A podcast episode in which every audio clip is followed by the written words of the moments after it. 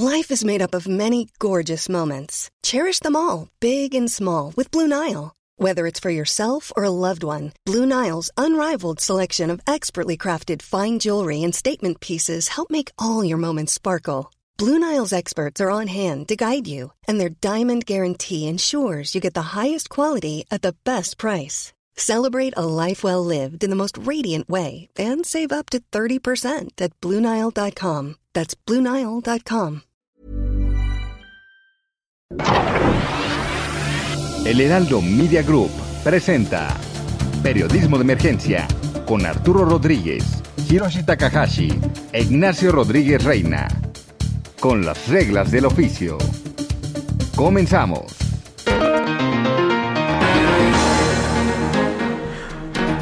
10 de la mañana con 3 minutos y como siempre es un placer saludarle en esta emisión de Periodismo de Emergencia. Yo soy Arturo Rodríguez y me da mucho gusto compartir la cabina nuevamente con Hiroshi Takahashi. Arturo, muy buenos días. Casa completa hoy. Nacho Rodríguez Reina, Arturo Rodríguez. Buenos días. Buenos días, Ignacio. ¿Qué tal? ¿Cómo estás? Hola, Arturo. Hola, Hiroshi. Eh, pues nada, aquí con mucho gusto y bueno, pues agradeciendo a la gente que nos está sintonizando. Pues listos para empezar un programa con muchísima información sobre temas bien relevantes. Vamos por ahora al próximo pasado. Próximo pasado, la noticia que debes saber.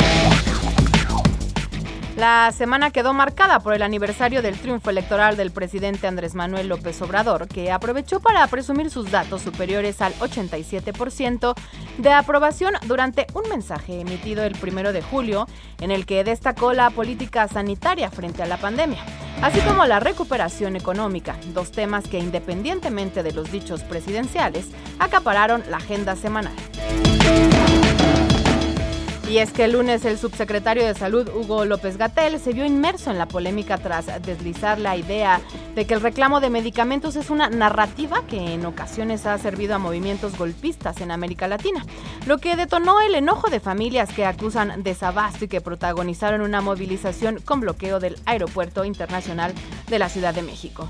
Polémica al margen, al semáforo epidemiológico se movió en negativo esta semana al dejar solo 19 entidades federativas en verde, 8 en amarillo y 5 en naranja, reflejando un retroceso respecto a semanas previas. Esto en el contexto de la detección y avance de la variante Delta, muy a pesar de que se han aplicado más de 45 millones de dosis anti-COVID, aunque solo 19 millones y medio de esquemas completos. Respecto a lo económico, la recuperación parece alentadora, pues diferentes estimaciones establecieron un crecimiento mejor de lo esperado este 2021, aproximando las proyecciones al 6% del Producto Interno Bruto. En, donde hubo sorpresas fue en los partidos políticos. Primero por el plantón que el martes se instaló en la sede nacional del PRI, preámbulo de un zafarrancho que dejó varios heridos, uno de estos de bala. El motivo, la exigencia del exgobernador de Oaxaca, Ulises Ruiz, para que el dirigente nacional tricolor Alejandro Moreno renuncie a la dirigencia nacional que, sin embargo, provocó un espaldarazo de comités estatales y sector de esta formación política. Mientras tanto, en Morena, un acto de celebración de resultados electorales devino en coros y porras a favor de Claudia Sheinbaum, vitores que la proyectan como presidencial, mientras que un severo abucheo a Mario Delgado recorrió las butacas del Auditorio Nacional. En tanto, lo ocurrido en mayo con la línea 12 del metro volvió a ser tema central de la semana. Primero por el despido de Florencia Serranía, quien se desempeñaba como titular del sistema. Luego, por el compromiso del magnate Carlos Slim por rehabilitar la infraestructura, una decisión anunciada tras una visita más a Palacio Nacional.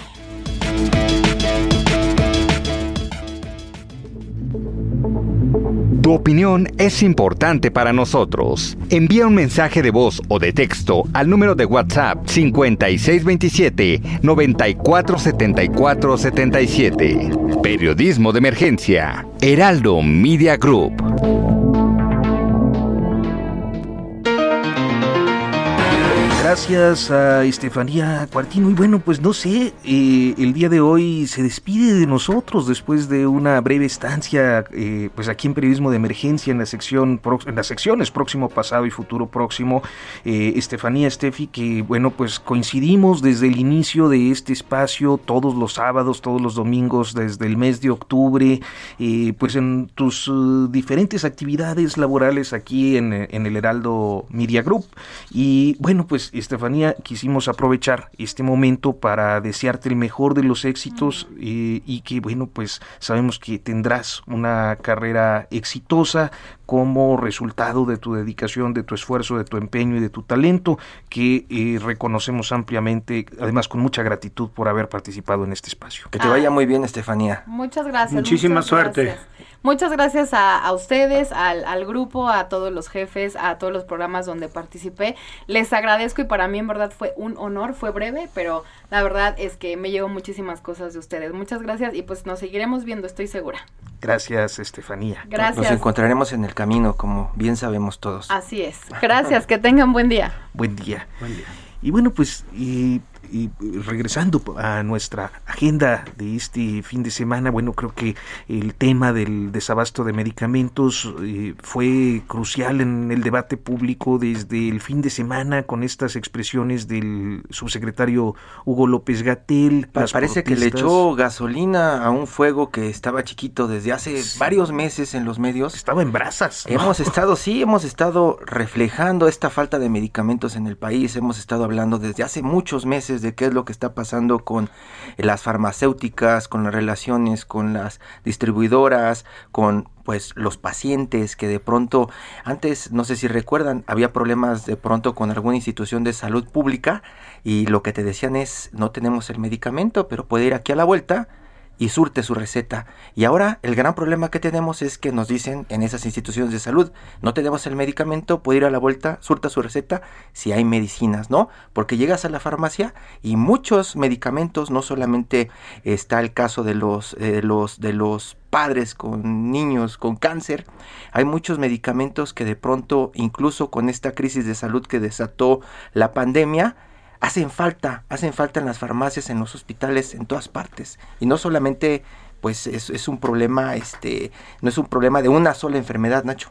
No, no, no, creo que ha sido generalizado los reportes de que hay escasez de medicamentos y que hay un desabasto, que hay que decirlo, siempre se ha registrado en diferentes momentos, en diferentes gobiernos, pero que en los últimos dos años, a raíz de ciertas decisiones del gobierno federal en materia de compra, de compra y de distribución, pues se ha intensificado este este, digamos, este problema. Y bueno, justamente para hablarnos sobre este tema, em, tenemos en la línea y le agradecemos mucho que nos tome la llamada a Irene Tello.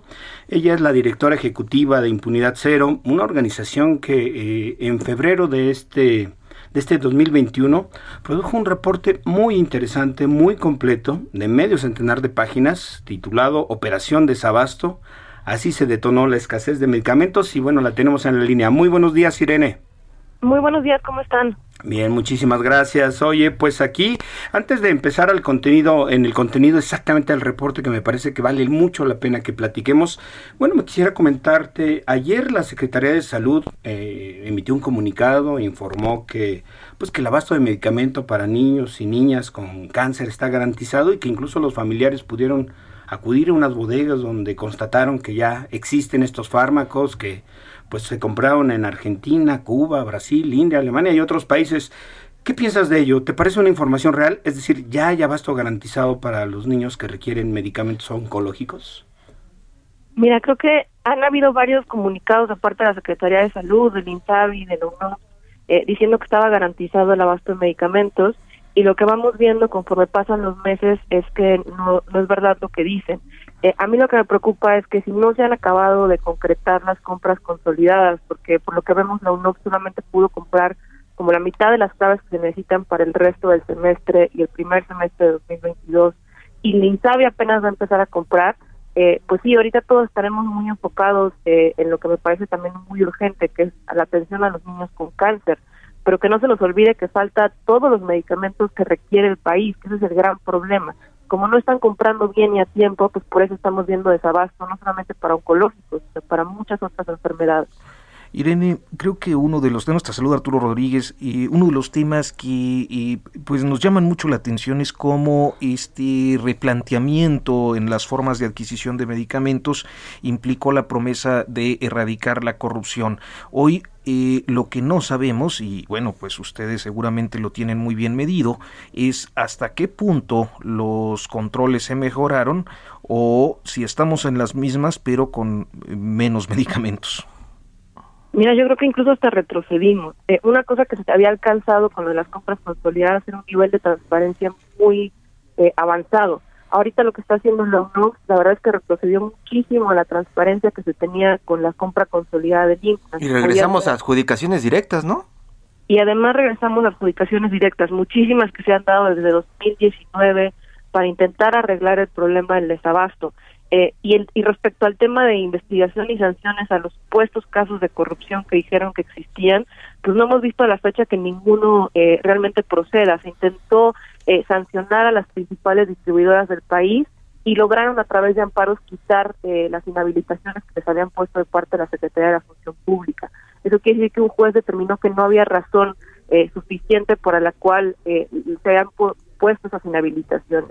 Eh, tampoco hemos sabido de ningún funcionario que esté siendo investigado, que además, digo, sí es importante hablar siempre de la participación de, las empresas privadas en actos de corrupción y creo que eso es muy importante, pero también tenemos que hablar, si decían que había actos de corrupción, se tendría que haber investigado y sancionado a los funcionarios que participaban en estos esquema. Entonces, a la fecha lo único que tenemos son eh, que se dijo que había corrupción, no lo han probado, eh, y entonces se deshizo todo el sistema de compra y distribución, viendo las grandes afectaciones que eso ha traído de desabasto para muchas enfermedades del país. Irene, y te saluda Hiroshi Takahashi. De pronto se habla mucho también de el perfil de los personajes que están a cargo del INSABI. ¿Tú le puedes contar a, las personas que nos escuchan un poco por qué se habla de muchas suspicacias alrededor de este grupo señalado como gente de Tabasco que no tiene mucho conocimiento en la compra de medicamentos o en el sistema de salud? Sí, nosotros cuando hicimos la, investigación Operación Desabasto también nos llegaron eh, sobre todo esas quejas de, muchos de, los del personal que trabajaba antes, eh, tanto en IMSS como en distintas dependencias y, que participaban de las compras consolidadas y que nos dieron su opinión, eh, nos comentaban que, que una de las cosas que más eh, les sorprendía y que creían que era muy muy grave para lo que estaba tomando decisiones respecto a lo que se iba a hacer de las compras era que en lugar de tener perfiles técnicos, que era lo que tenían antes en el INSS, empezaron a poner perfiles políticos. Entonces no importaba que la gente que estuviera a cargo de estas instituciones supiera lo que eh, básicamente lo que implicaba la compra consolidada, sino que lo único que necesitaban era que tuvieran como eh, pues, cierta adscripción al gobierno federal. Eh, entonces sí les preocupaba mucho, nosotros escuchamos muchos comentarios de varios funcionarios que entrevistamos que nos dijeron porque no era el perfil para ese tipo de compras, por, por el nivel de complejidad eh, y de expertise técnico que requiere hacer la compra consolidada de todos los medicamentos del país, eh, sí creo que se tuvieron que haber puesto personas que supieran del tema y no personas eh, ahora sí que políticas y que, y que estuvieran bien con el gobierno federal. Oye, Irene, y fíjate que el presidente, como seguramente tú estás muy bien enterada, bueno, insistentemente ha estado pues machacando la idea de que este sector estratégico para la salud de la, de la población mexicana, pues estaba, mm, era un nido de corrupción brutal, ¿no? Y estaba prácticamente dominado y sometido por un pequeñísimo grupo de empresas, ¿no? Que además obtenían vinculados a políticos, ahora dicho recientemente, y que em, obtenían ganancias eh, eh, excesivas y, absolutamente injustificadas e irracionales. ¿Este era el diagnóstico correcto? Si es así, digo, también habría que hablar si, si el presidente partió de un diagnóstico correcto, independientemente de las medidas que han pues resultado en, en la situación que tenemos con un desabasto generalizado. Mira, creo que ahí justo es importante separar los temas. Sí había un oligopolio respecto a, a quienes le, compraban el gobierno federal, pero sí creo que ahí lo que no se entendió es eh, sí había un acaparamiento por parte de las tres principales distribuidoras, pero eso no quería decir que ellas hicieran los medicamentos. Lo que pasaba era que ellas se compraban a, las, a otras farmacéuticas, a, veces incluso a varias, eh, y le vendían al gobierno el combo de distribución y insumo. Eh, el gobierno federal lo que asumió es que ellos iban a poder poner la distribución, bajar incluso aún más el precio. Eh, y en el tema de corrupción, mira, yo creo que como en cualquier sistema complejo del nivel que era la compra y distribución de medicamentos, yo no podría poner las manos en el fuego y decir que no había corrupción o, temas de sobreprecio que también me parece importante eh, mencionar, eh, pero sí creo que se había avanzado mucho en mejorar el sistema de compra consolidada para que cada vez hubiera menos espacio para eso. Eh, incluso analizando lo que hemos podido analizar con toda la información que sirvió a conocer el IMSS de las compras que hizo, la verdad es que cuando ves temas de sobreprecio, sobre todo lo veías en temas más de las compras que realizaban las delegaciones, no de la compra centralizada en la que se sumaban muchas instituciones del sector salud. Entonces creo que sí habían logrado bastante bien perfeccionar este mecanismo para evitar de la mejor manera que hubiera actos de corrupción. Eh, entonces sí creo que, así como hemos escuchado al presidente que dice que había corrupción en eh, el tema de ciencia y tecnología, de guarderías. Ha dicho que hay corrupción en todos lados y es el pretexto ideal para deshacer sistemas públicos enteros y que al final veamos evidencia concreta de eso que está diciendo que, pasaba en los sistemas públicos. Es decir, tú, tú apostarías, o con base en lo que estás diciendo, pues, que la corrupción sigue ahí y que el problema ahora es que no hay medicamentos. Sí, porque además digo, si había casos de corrupción, pues todos esos funcionarios se fueron a otra dependencia pública o siguen en ese eh, y ahorita lo que estamos viendo es muy grave porque, como decíamos al principio, eh, hay muchísimo, o sea, se abrió muchísimo la puerta a la adjudicación directa, entonces no sabemos a quién le están dando, eh, si, no sabemos quién están tomando las decisiones y está adjudicando directamente, pues probablemente se esté comprando ahí sí a gente que tenga relaciones con las farmacéuticas, no sabemos qué se está comprando. cada vez hablan más, cuando uno revisa con Pranet, eh, apareció esta nueva categoría para denominar las contrataciones que se llama otras contrataciones, eh, que tampoco entonces sabemos qué es lo que está pasando con, con esas compras. Eh, la UNOPS, te digo, no ha sido clara respecto a lo que está comprando, la cantidad, entonces nos pueden decir, compramos tal cantidad en monto de, pesos de, de medicamento, sin que realmente sepamos cuántas claves y cuántos productos están comprando. Eh, entonces sí creo que estamos en, la peor situación porque hay total opacidad respecto a las compras, no se están haciendo bien eh, y el problema es ese, al final es necesitamos que los medicamentos estén en los hospitales y tampoco hay claridad de quién los va a distribuir porque como sigue la pelea de facto, aunque no lo han logrado establecer jurídicamente con las principales distribuidoras, eh, pues no sabemos quién va a distribuir estos medicamentos a todos los rincones del país. Irene Tillo Arista, directora de Impunidad Cero, muchísimas gracias por tomarnos esta comunicación y darnos una perspectiva de esta problemática. Muy buenos días. Muchísimas gracias a ustedes por no soltar el tema. Gracias. Gracias, Irene. Muy buen día. Y bueno, pues continuamos con el mismo tema, pero ahora con Rafael Hualcosío, quien es el director general de la Cámara Nacional de la Industria Farmacéutica. Rafael, muy buenos días. Saluda Arturo Rodríguez. ¿Qué tal, Raúl? Muy buenos días. A. ¿Qué tal, eh, Rafael? Tú eres el director de la Canifarma y bueno, yo, yo empezaría con una entrevista, una pregunta bien, bien directa a esta entrevista. Eh, hay mucha polémica, pero eh, desde el justo del punto de vista de las farmacéuticas, ¿existe desabasto de medicamentos o no? El gobierno niega que, las que la haya y hay múltiples reportes también de que no hay medicamentos en los hospitales públicos de todo el país. Pues mira, el problema sí existe. Eh, como ya se comentó, pues la ONOPS no ha, vamos, de, lo, de la licitación que hizo, declaró 55% sin asignación. Y, y fue tardía la, la, la licitación, fue en febrero, y los fallos o las adjudicaciones se están dando apenas en junio. Te imaginarás que esto pues genera desde los retrasos, que no eran compras directas, que pues tienen eh, obviamente condiciones no muy favorables como pudiera ser en una licitación. Sí, y solo para aclararle a la, gente que nos está escuchando, la UNOP es esta oficina de la Organización de las Naciones Unidas a la que el gobierno federal recurrió, dado que decía que cualquier eh, empresa mexicana o que establecida en México, bueno, pues se podría incurrir en actos de deshonestidad y de corrupción y falta de transparencia, decidió que las compras se hicieran en el extranjero a través de esta organización de, las Naciones Unidas. Y bueno, justamente te preguntaría, eh, ¿ha funcionado esta decisión de utilizar esta oficina de las Naciones Unidas que garantizaría pues claridad, transparencia, certeza, pues en la compra de medicamentos? A ver, yo primero te diría, Raúl, que, que estas denuncias de corrupción fueron contra los eh, distribuidores, los operadores logísticos, no contra la industria farmacéutica. Independientemente de que no hay una acusación en firme, no hay ninguna denuncia contra ninguna de estas empresas. Pero más allá de ello, yo te diría las dos licitaciones previas organizadas, organizadas por la Oficialía Mayor de Hacienda, pues tuvieron resultados similares. En la primera hubo 62% de claves desiertas, en la segunda 33%, y esta licitación de la UNOX pues tuvo 55% de claves sin adjudicación, o sea, los resultados son equivalentes. La verdad es que pues no se ha comprado como, como se venía haciendo y con la efectividad que se venía haciendo en años previos. Y esto pues es lo que está causando que haya faltantes de medicamentos en el sector público, en el sector privado. La verdad es que se ha mantenido bastante bien el abasto. Eventualmente hay desabastos puntuales, pero en general yo te diría que, que en el sector privado pues las farmacias están perfectamente surtidas. Rafael Gual Cosío lo saluda. Hiroshi Takahashi, buenos días. Eh, parecería que estamos viviendo por el impulso de las compras que hizo el gobierno pasado.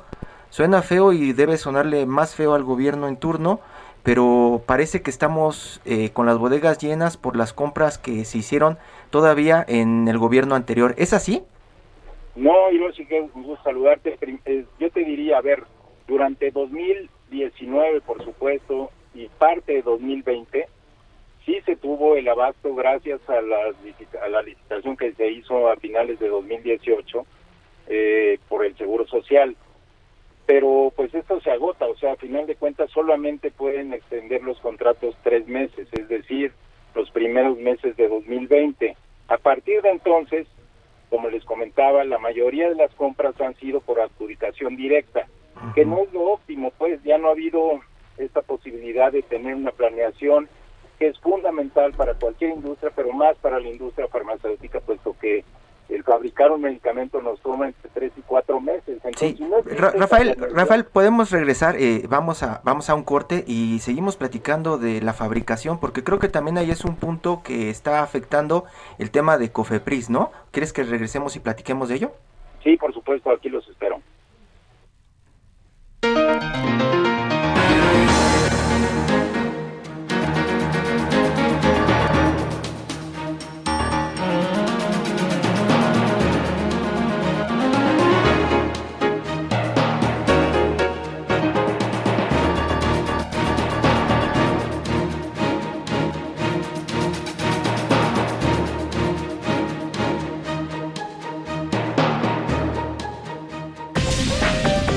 En un momento continuamos.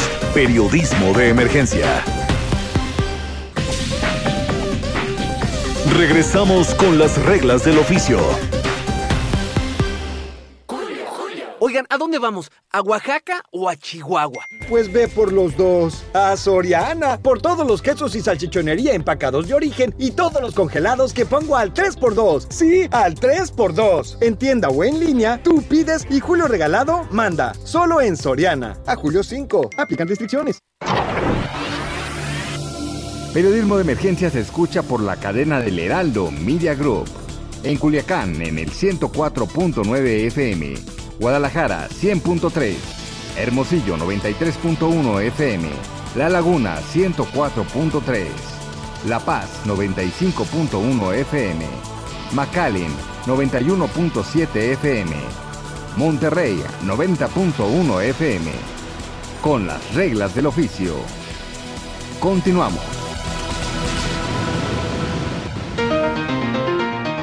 10 de la mañana con 31 minutos. Continuamos en periodismo de emergencia. Ignacio Rodríguez Reina. Sí, que teníamos en la línea a Rafael Gual, director de la Canifarma, pero bueno, antes de eso les quería recordar a la, gente que nos hace, que nos hace el favor de sintonizar, que pues nos manden sus notas de voz, sus mensajes de textos al WhatsApp el 5627 94 74 77 Hiroshi. Sí, ahí escuchamos sus mensajes y pues cuéntenos si cree que estamos diciendo algo que no corresponde con la realidad, con su realidad, pues háganoslo saber. También sus mensajes de apoyo, de solidaridad, de o su experiencia en torno a los temas que normalmente estamos tratando. Por ejemplo, el tema que estamos tratando en este momento, medicamentos. Estamos platicando, si acaba de sintonizarnos, con Rafael Hualcosio, el director general de la Cámara Nacional de la Industria Farmacéutica, la Canifarma, y él nos estaba contando, hasta antes del corte, que las adjudicaciones directas son lo que ahora nos está salvando de tener medicamentos en el país. ¿Cierto, Rafa? Así, sí, yo te diría el día 26 de febrero de este año, eh, se giró un oficio por parte del INSABI a los institutos, al, Seguro Social, al ISTE, a todos los que participaron, Pemex, Sedena, Semar, que compraran los medicamentos como pudieran y a quien pudieran, porque no se veía que la UNOPS fuera a entregar medicamentos antes de junio. Apenas están firmando los contratos eh, la semana pasada y como ya lo mencioné, pues la fabricación de un medicamento toma de tres a cuatro meses. Aquí hay que considerar que, que no hay un mercado spot de medicamentos, o sea, nadie fabrica medicamentos y los tiene almacenados por si alguien lo requiere, porque tienen caducidad, simplemente por esa razón pues no se pueden fabricar de esa manera, tiene que haber un contrato para saber dónde se van a colocar esos medicamentos, porque de otra forma se tendrían que destruir una vez que caducan. Entonces, no son recuperables y por eso es que es tan importante la planeación para la industria farmacéutica. Esto pues se adoleció que no que no se tuvo esta planeación y por lo tanto pues estamos en esta en esta situación complicada, crítica y que pues preocupa mucho también a la industria farmacéutica, desde luego por, por la afectación que se está teniendo para los pacientes. Adjudicaciones directas son lo que nos están salvando, pero sí se prevé un mayor desabasto en los próximos meses, siendo que hay que esperar que se fabriquen estos medicamentos, ¿cierto, Rafa? Pues sí, eh, es así, Hiroshi, la verdad es que mientras no exista una planeación adecuada y con las compras directas lo que estás haciendo es comprar eh, por por pedacitos, ¿no? En vez de en vez de hacer una licitación como se hacía antes, con todo un año por delante para para tener eh, precisamente pues mejores condiciones, inclusive en la adquisición de, de las materias primas, de los insumos que se requieren para la fabricación, además de obviamente tener el tiempo para fabricarlos. Eso pues eh, complica mucho la situación. Estamos en esta situación de conseguir eh, medicamentos eh, a veces donde hay, a veces, pero pero es difícil, pues, porque esto sucede en el mundo entero, no nada más en México. Así funciona la industria farmacéutica en todo el mundo. Entonces, una adjudicación directa, además de que no es transparente, además de que, pues, eso tiene mucha opacidad, eh, no hay forma de poder planear debidamente porque no sabes si te van a pedir a ti o le van a pedir al otro. No hay forma, pues, esa es, esa es una de las complicaciones de este, de este esquema. Eh, Rafael, eh, nuevamente me gustaría insistir en el punto. El gobierno ha, digamos, definido algunos lineamientos en lo que refiere a la compra, el abasto y la distribución de los medicamentos, que también es muy importante. Eh, eh, no parece que vaya a cambiar el presidente López Obrador, incluso esta semana todavía, hace un par de semanas otra vez, ha insistido en que pues es una mafia, es una mafia de ciertas empresas que incluso, incluso lo ha dicho, sabotean en el extranjero la compra de los medicamentos. Eh, digamos, ya hemos platicado de esta situación, pero me parece que para la gente también es muy importante uno saber qué viene, cómo podemos destrabar este asunto y sobre todo ¿Cómo, ¿Cómo viene el escenario futuro? Porque pues, mientras el gobierno declara, ustedes tratan de encontrar una salida, la gente no encuentra medicamentos y evidentemente sus padecimientos se agravan. Sí, por supuesto. Yo te diría, a ver, la acusación, como les dije en un principio, fue contra los distribuidores, mencionando que... Para empresas, ha mencionado incluso alguna empresa, ¿no? Laboratorios PISA y... Sí, ese, él no es distribuidor, ese es otro caso importante, pero, pero nada tiene que ver con esto. Eh, estos fueron los distribuidores. Diez empresas tenían el 76% y ellos imaginaron que esta situación de tener una concentración de esa manera era indicio de corrupción. Como lo dije, no hay ningún proceso contra ninguna de estas empresas. Dos cosas aquí. Lo paradójico del caso es que ahora se han nombrado solamente a dos empresas. Es decir, el 100% va a caer o va a recaer en, en dos empresas que obviamente no tienen la experiencia para llevar a cabo esta función. Así es que, pues sí, se prevé que haya un cuello de botella importante en esta situación eh, en la recepción de los productos y en la distribución de los mismos, lo cual también tomará tiempo, porque las empresas que estaban pues tenían décadas de, de, estarse, de estar en esta función, eh, obviamente son empresas especializadas y esta no es una condición particular de México. Nuevamente, en, Estados Unidos hay cuatro distribuidores, en, en, Francia hay siete, en España hay ocho, en Alemania hay cinco, en fin, así sucede en el mundo entero porque es una función especializada y eso va a ser un cuello de botella también importante. La verdad es que pues es, es una situación que sí se tendría que, revisar, eh, quizás dar marcha atrás porque pues las empresas que tienen experiencia eh, no están siendo consideradas y, y esto puede provocar pues nuevamente retrasos en que haya una disponibilidad de los productos en, los diferentes hospitales. Rafa, suponemos que eh, eh, desde el lado de la COFEPRIS, y eso te digo, suponemos, están eh, súper atentos para saber cuáles nuevas fórmulas tienen que aprobar, porque estamos prácticamente entrando en una situación de emergencia. Imagino que si de pronto hace falta un medicamento que tienen que producir rápidamente a partir de una adjudicación directa, la COFEPRIS le suelta el permiso rápidamente. ¿Es así, Rafa? Mira, así sucede, Hiroshi, cuando, cuando sobre todo de productos de procedencia extranjera. A las empresas nacionales, a las empresas establecidas en México, se les exige pues como siempre se les ha exigido muchísimas condiciones a cumplir en el registro sanitario, en el etiquetado, en muchas muchas normas que yo te diría la industria farmacéutica es la más regulada del mundo, eh, más que la aeronáutica, más que cualquier otra. Y sin embargo, pues como tú lo dices, cuando se dan estas compras de emergencia, a diferencia de lo que pasa con las empresas establecidas en México, donde tú primero para importar un producto tienes que presentar todo un dossier de, el origen, las buenas prácticas de fabricación y demás. Aquí se están comprando productos que muchas veces vienen hasta en etiquetados con idiomas pues ininteligibles para para la mayoría de nosotros, ¿no? O sea, en coreano, en hebreo, en cirílico, idiomas que, que no se entienden, pues. Entonces, eh, pues esto se está obviando en muchas ocasiones para permitir esta importación de emergencia, que no debería ser. Ya la, industria farmacéutica en México es la más importante de América Latina. Tenemos la solución aquí en México, o sea, es aprovechar lo que ya se tienen. En muchos países del mundo, a raíz de esta pandemia, se ha optado por fortalecer su industria local, precisamente por la disrupción de cadenas de producción que se da en el mundo. Prefieren, obviamente, tener una industria farmacéutica local que sea capaz de afrontar eh, pues los retos que representa el abasto de la población. En México lamentablemente se está yendo en sentido contrario. Oye Rafael, ¿y ustedes han platicado con las autoridades directamente, con la Secretaría de Salud, con el INSABI, en fin, eso, ustedes ya han buscado establecer un mecanismo de diálogo para encontrar una salida que finalmente habría que que resumirlo, quienes más afectados están siendo, y es un verdadero calvario para ellos, es la gente que necesita los medicamentos. ¿Ya han planteado y qué respuesta han encontrado de las autoridades? Lo hemos planteado en multicitas ocasiones, hemos mandado muchos escritos al INSABI principalmente, eh, pero no hemos tenido esa posibilidad de diálogo. Insisto, la industria farmacéutica es parte de la solución, no es el problema. Y si hubiera diálogo, desde luego que podríamos buscar soluciones mucho más prontas y no estar eh, pues con prueba y error a ver qué es lo que pasa, ¿no?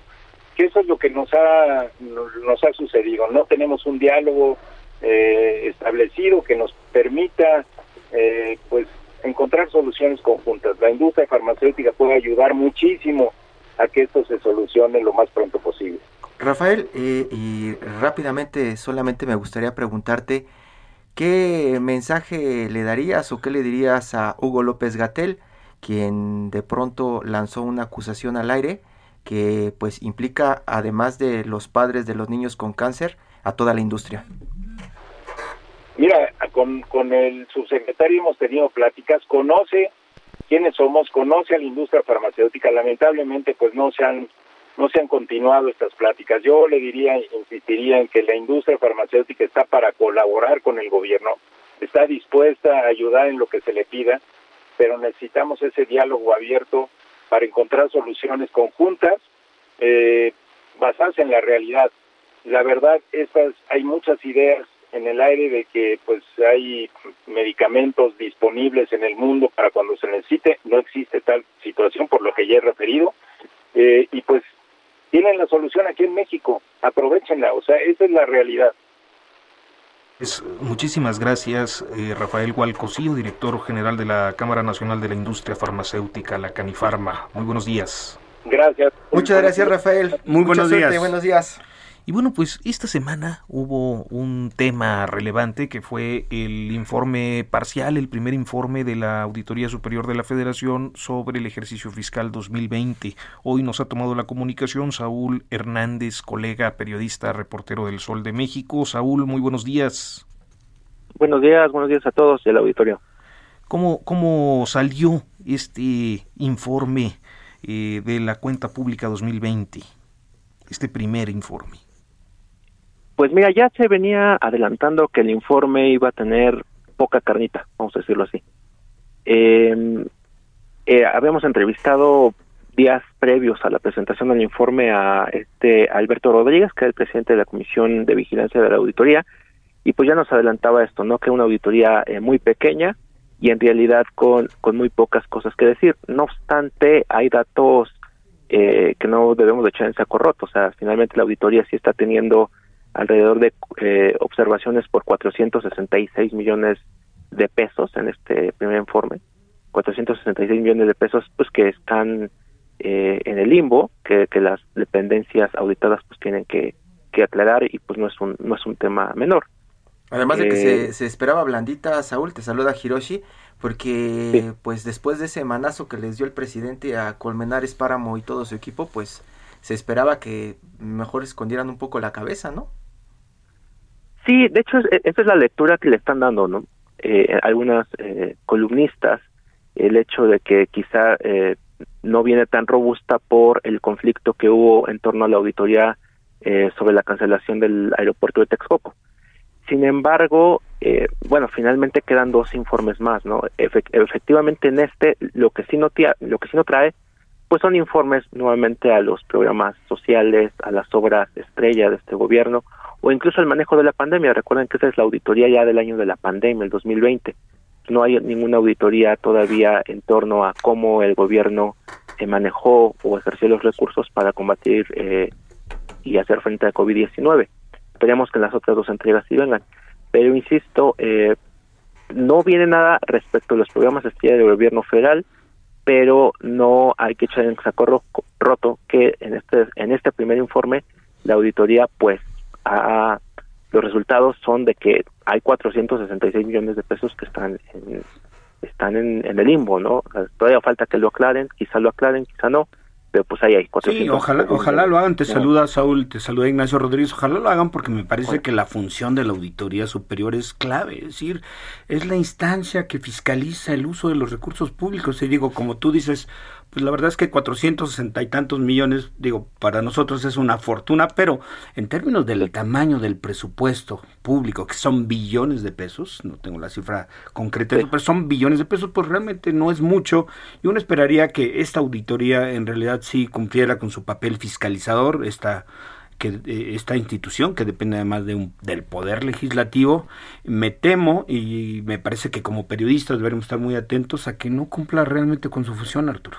Pues sí, es, es lamentable porque eh, al final agarraron a Zapes y, y vemos este primer informe de... Sí, sí, el presidente le dio un zape es en lo cadena que- nacional. Es lo, que sí. digo, es lo que se esperaba, ¿no? Que salieran tímidos, y sí salieron tibios, tibios Pues sí, no hay auditorías forenses por lo que nos dice Saúl a No, los no lo hay. programas estrella. No, no hay en general, o sea, no Y- solo y, a los y mira programas. que hay muchísimos recursos, es- esta cantidad de recursos que están llevando el Tren Maya, los megaproyectos, los programas sociales, es decir, Los programas sociales ya traían ahí una observación como por unos 3.500 millones eh, por 2019, pero como se Así es. diluyó todo con el tema de, del aeropuerto, este, había observaciones muy fuertes también sobre función pública, por ejemplo.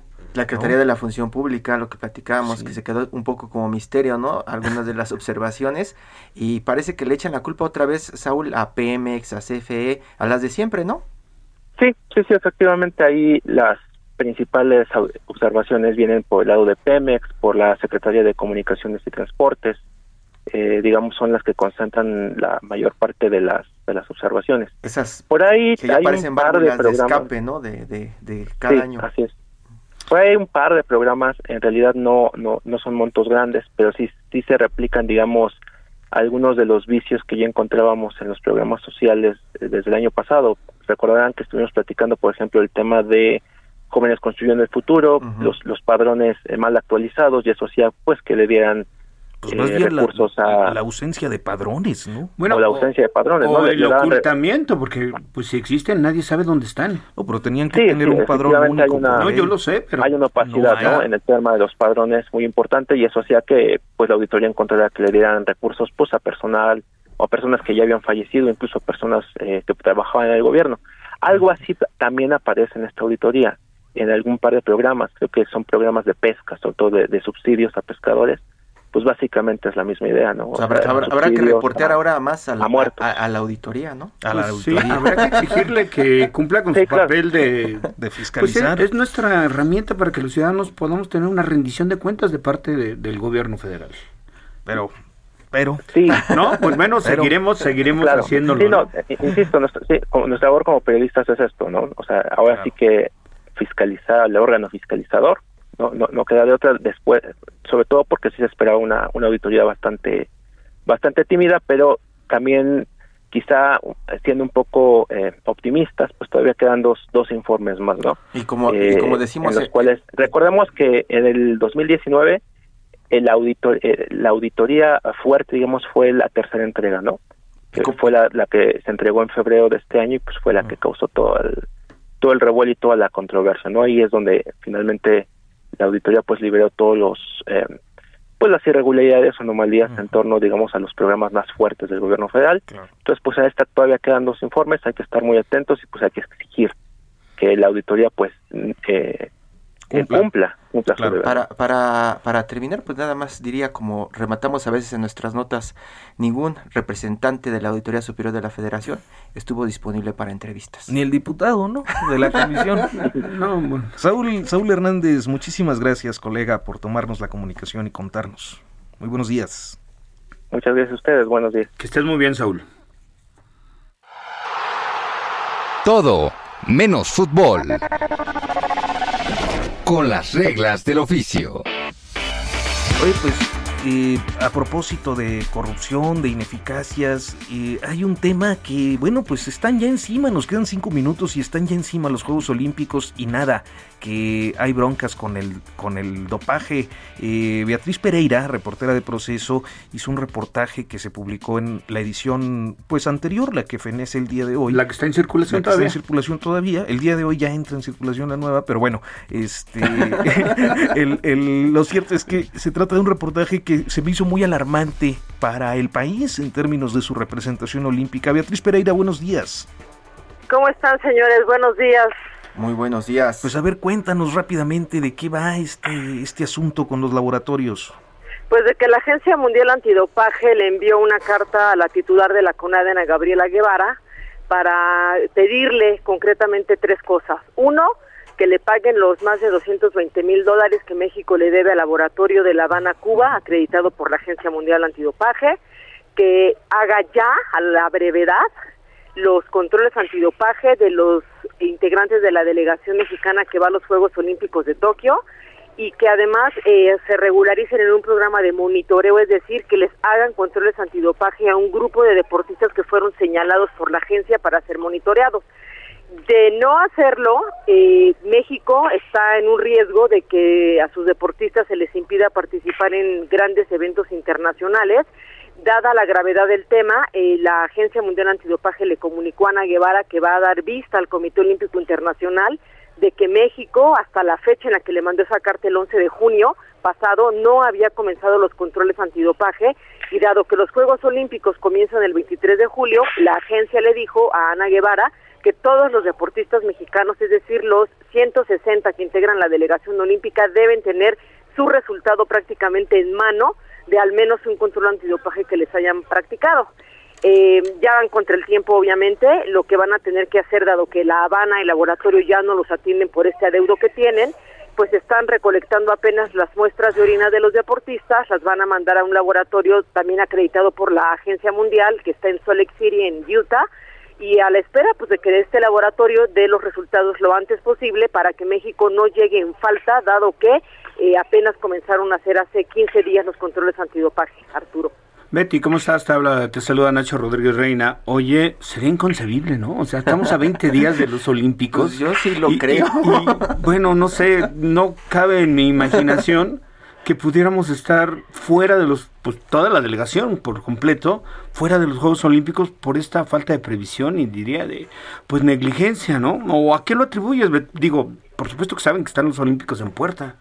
Bueno, a ver, se atribuye a que simple y sencillamente la CONADE no destinó recursos públicos para el Comité Nacional Antidopaje, que es la instancia, digamos, este, la Organización Nacional Antidopaje que tiene México.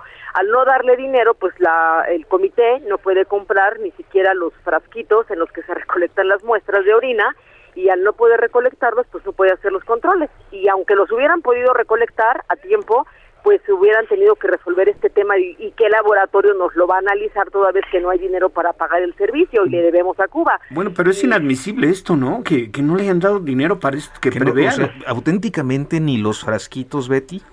No, bueno, de hecho ni siquiera lo han dado, los pidieron fiados. El Comité Nacional Antidopaje le pidió al proveedor que si le fiaba los frascos con la promesa de te los vamos a pagar. Entonces el proveedor, pues viendo la situación comprometida de México, dijo que sí, esperemos que Ana Guevara saque ese presupuesto y pueda pagar.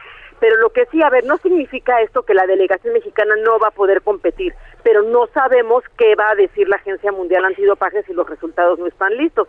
El otro tema, digamos que es todavía más delicado es, ¿y qué pasa si uno de los muchachos de México sale con un resultado analítico adverso cuando ya está en Japón obviamente pues no va a poder competir en lo que se lleva a cabo la investigación correspondiente para ver si se confirma o no el, el positivo.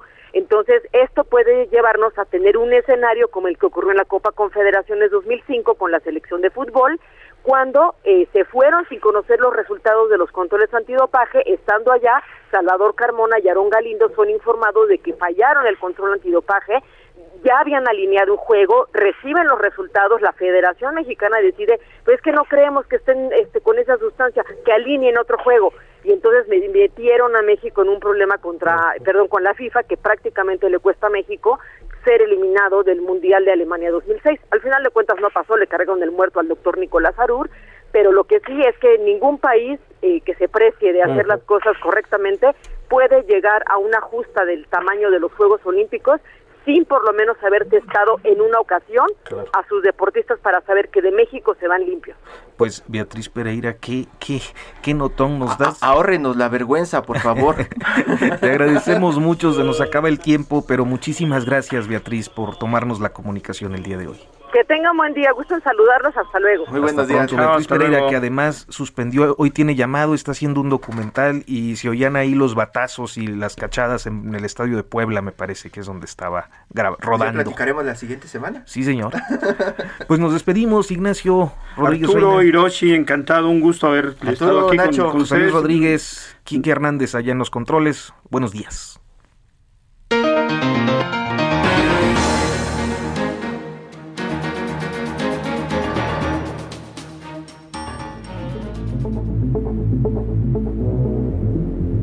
Esto fue Periodismo de Emergencia. Con las reglas del oficio. Heraldo Media Group.